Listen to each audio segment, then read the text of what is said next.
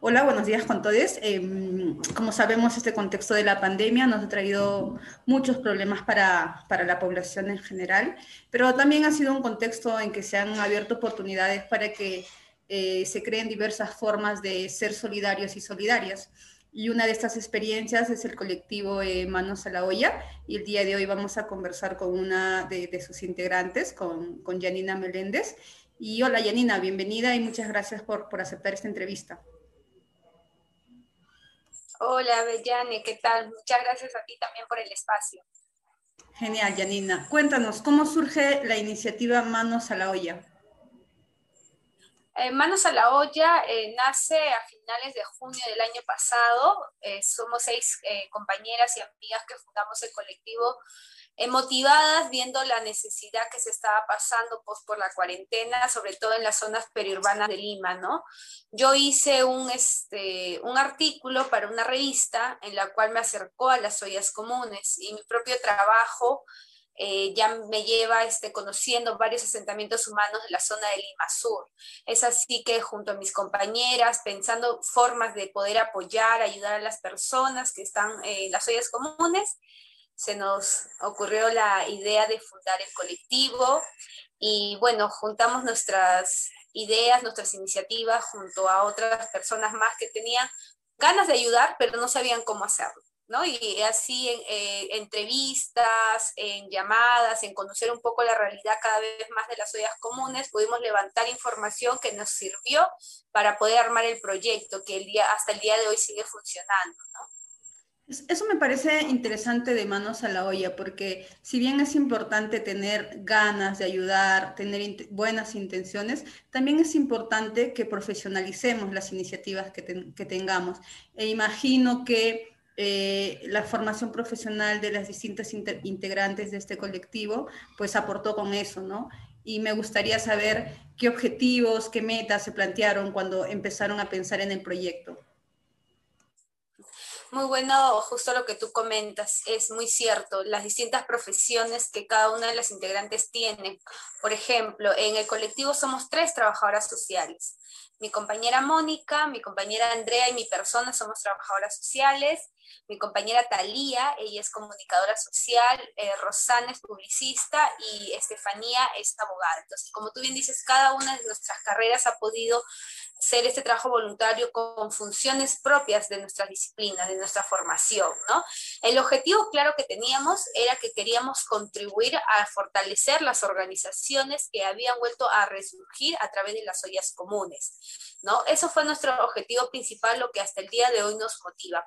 De la mano venía el gestionar donaciones para contribuir a la asistencia alimentaria porque era una crisis grande que ni el propio gobierno y hasta el día de hoy diríamos eh, se hace cargo o lo asume como tal o con éxito como se diría, ¿no? Entonces, esos fueron los dos primeros objetivos que nos planteamos. En el camino nació un tercer objetivo que es visibilizar el trabajo que realizan las ollas comunes a través de nuestras redes sociales, o sea, hacer, ese nexo entre las lideresas y su gran trabajo que y el público que desea donar, pero muchas veces no conoce tanto la realidad. Entonces nosotras, teniendo, digamos, ese privilegio de contar con Internet, de haber tenido una profesión, de una formación que nos permite usarlo de manera positiva para ayudar a la población, eh, nos ha permitido también afianzar eh, esta confianza con el público, ¿no? Que no solamente seamos nosotras las que conocemos lo que hacen las ollas comunes, sino también las personas que siguen en nuestras redes sociales. Eso también me parece importante, ¿no? Eh, por un lado, visibilizar el trabajo que tienen las lideresas comunitarias en sus propias comunidades, de aportar eh, no solo es un tema de dar alimentación, porque ese espacio genera otro tipo de oportunidades de organizarse, de empoderarse y que a través de las redes sociales y, otros espacios que ustedes manejan, eh, la población pueda conocerlo, ayuda mucho, ¿no? Genera otro tipo de, de vínculo y de relación que no necesariamente se basa en el asistencialismo de repente. Sí, tal cual es algo que hemos marcado bastante en nuestra intervención como colectivo, como bien lo has mencionado, nosotros gestionamos para asistencia, no caemos en el tema del asistencialismo. Tenemos un proyecto, como te decía, muy marcado, con tareas específicas a cumplir, pero donde también las lideresas, las propias este, participantes de la vida común también tienen su cuota de, digamos, de participación, de opinión en este trabajo conjunto, porque eso es lo que es Manos a la Olla, es un trabajo en conjunto, no solo de nosotras como fundadoras, sino ellas también como fundadoras, porque como siempre lo decimos, nosotras no hubiéramos existido si las ollas comunes no hubieran existido también. Entonces, esa alianza, ¿no? Nosotras lo que ofrecemos a las organizaciones de las ollas comunes es capacitaciones, talleres que les permitan eh, descubrir y fortalecer las herramientas que por sí ya lo tienen, las habilidades, ¿no? Que muchas veces no son visibles. Entonces, eso ha sido el trabajo más, bastante fuerte en todo este tiempo, ¿no? Por ejemplo, ellos han aprendido cómo poder eh, administrar las donaciones que les llegan también, no sea de instituciones o sea de personas naturales, ¿no? Cómo trabajar con transparencia. Ese ha sido un gran reto para nosotras porque justamente lo que carecemos mucho en nuestro país es el tema de la confianza, por eso siempre hablamos de la corrupción, de malversación de fondos. Y entonces, para nosotros lo principal es alimentar justamente estos conocimientos, cómo sí trabajar con esa transparencia para el público, porque las personas lo que hacen es confiar en su trabajo, ¿no? Entonces las lideresas han, han tenido un antes y un después muy interesante, donde ellas también han participado de mesas de trabajo donde nosotras hemos organizado, ¿no? A través de eh, conexiones a través del Facebook, pero también mesas de trabajo propias con nosotras, ¿no? Donde ellas también podían exponer no solo sus problemáticas, sino también... Eh, caminos, eh, soluciones para salir de esa problemática, ¿no? Y algo muy importante también que nos gusta rescatar es, como tú bien lo has dicho, no solo se trata de cocina, también ellas han aprendido a lo que es gestionar, a trabajar con instituciones, a organizarse, a poder eh, liderar a toda una comunidad de mínimo 100 familias. Entonces, eso es un gran reto que muchas veces no es visible, ¿no? Sí, y que es importante reconocer también tomando en cuenta eso que mencionaste de la importancia de, la rendición de cuentas, que coincido totalmente, que en un país donde la corrupción es una de, eh, de las peores pandemias que tenemos también, es importante realizarlo, aprender a ser transparente con las personas que aportan. En ese sentido, ¿cuál ha sido el rol, la importancia de los aliados que ustedes han identificado y cómo es que ustedes les hacen una rendición de cuentas a ellos? Sí, los aliados, las aliadas más importantes ha sido la ciudadanía. Aquel peruano, peruana, como decimos, de a pie, que, que se sumó sin dudar desde que conoció la iniciativa de Manos a la Olla. Ellos y ellas han sido los principales motores y gestores de esta iniciativa. Son los que han confiado en nosotras y, a quienes hemos rendido cuenta a través de nuestras redes sociales. Nosotras publicamos todo, todas las entregas, lo que recaudamos, las actividades que hacemos en nuestro Twitter, en nuestro Facebook, en nuestro Instagram, como te decía, en las mesas de trabajo o en los enlaces en vivo. También les vamos contando a las personas cómo va creciendo el colectivo, con otras instituciones también este, muy importante. Con las principales alianzas que hemos tenido de trabajo son con organizaciones de, de la sociedad civil que eso para nosotros ha sido muy importante, ¿no? Plataformas que nos han ayudado también a hacer visible nuestro trabajo. También hemos tenido oportunidad de hacer alianzas, por ejemplo, con la Embajada de Israel, que fueron los primeros, digamos, la primera institución que confió en nosotras y nos hizo donaciones eh, de kit eh, de cocinas. También tuvimos alianzas con algunas empresas eh, solidarias, ¿no? que a pesar que nosotros aún no estamos constituidas y estamos en ese camino en realidad actualmente, han confiado en el trabajo nuestro y nos han hecho llegar donaciones. Y eso nos ha permitido y ahí te cuento un poquito, nosotros tenemos una política que se llama cadena solidaria. Esta cadena solidaria eh, nos permite llegar a más ollas. Nosotras tenemos un trabajo integral, pensado un proyecto para acompañar de manera permanente e integral a cuatro ollas comunes. No podemos abarcar más porque el trabajo integral implica el acompañamiento, el monitoreo, el seguimiento, los talleres, como le decíamos, ¿no? Y aparte, a través de nuestra cadena solidaria, lo que hacemos es hacer contacto, orientación, brindar la información a otras ollas que no están con este paquete integral y les brindamos asistencia, ¿no? Con estas donaciones. Así el año pasado, eh, perdón, este año eh, y el año pasado hemos llegado a 22 ollas amigas. ¿No? Entonces, para nosotros eso es increíble y solo se puede lograr con, la, con las alianzas, como tú bien lo has mencionado, ¿no? Sí, justo eh, en ese sentido iba a ir mi siguiente pregunta. Yo creo que ustedes ya tienen entre seis, ocho meses, tal vez un poco más de intervención en, en, las distintas comunidades y me gustaría saber cuál ha sido como el impacto cuantitativamente, cualitativamente en donde ustedes han intervenido. Sí, nosotras iniciamos con cuatro ollas comunes. Una de ellas en San Juan de Miraflores, que se llama Comunión Todo Se Puede, se encuentra en la zona de la Rinconada, y tres ollas comunes que están en José Carlos María Tegui en Villa María del Triunfo, que es Virgen de Fátima, La Milagrosa y La Esperanza. Estas ollas son las ollas fundadoras del colectivo. Eh, cuando nosotras las conocimos, llevaban máximo un mes o mes y medio de funcionamiento. Casi, casi hemos nacido al mismo tiempo. Son ollas que cuando las conocimos estaban, en total las cuatro hacían cerca de 500 personas que alimentaban de manera diaria, ¿no? En el transcurrir del tiempo veíamos que las ollas todavía no estaban, eh, digamos, organizadas totalmente, trabajaban propio con lo que tenían, tenían muchas dificultades para captar donaciones, porque en las zonas donde se encuentra el Internet es un privilegio. O sea, casi nadie tiene un internet estable en casa. Las personas, las familias que por ahí con todo el esfuerzo del mundo puedan recargar el celular, pueden acceder a un internet por horas o por día.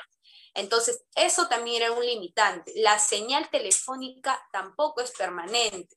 No tienen que buscar lugares donde cojan señal. Entonces, esos impedimentos en época de pandemia y de cuarentena, cuando nacieron las ollas comunes, era un impedimento gigante para captar donaciones, para buscar ayuda, que era lo que primero ellas necesitaban. Nosotros, ¿qué cambio vimos? Ese, ese acercamiento, como te decía al inicio, de ser nosotros ese puente entre su trabajo de ellas y la población que quería ayudar, que no conocía, que no sabía cómo hacer llegar su donación. Fuimos ese canal. Eso fue el primer cambio. Eso les permitió a ellas también poder aprender a recibir y también a rendir cuentas. Lo tenían ahí, pero no sabían cómo hacerlo. ¿No? ¿Qué otros cambios hemos visto? Lideresas que han aprendido a perder el miedo, que para nosotros es muy importante. Ese miedo de, a la institución siempre se le ve como grande, a la profesional siempre se le ve como grande, ¿no? Como alguien que está más que tú. Entonces, eso hemos trabajado fuertemente con ellas, que todos, seamos profesionales o no, tenemos un valor como persona y que nadie puede ser más que nadie, ¿no? Y que ellas también tienen este, toda la libertad de poder expresar lo que sienten, lo que piensan, las opiniones sin miedo. Entonces, ese cambio para nosotros ha sido magnífico y eso lo hemos eh, visibilizado a través de las entrevistas que nos han hecho medios eh, nacionales, tanto televisivos como radiales, como este, escrito, donde siempre les hemos dado protagonismo a las lideresas. Siempre que nos han invitado, siempre decimos, vamos acompañadas de, de las lideresas. Y ellas primero te decían, no, tengo miedo, no sé qué voy a decir, pero después tomaban esa seguridad cuando se les recordaba toda la chamba que hace y ahí estaban, ¿no?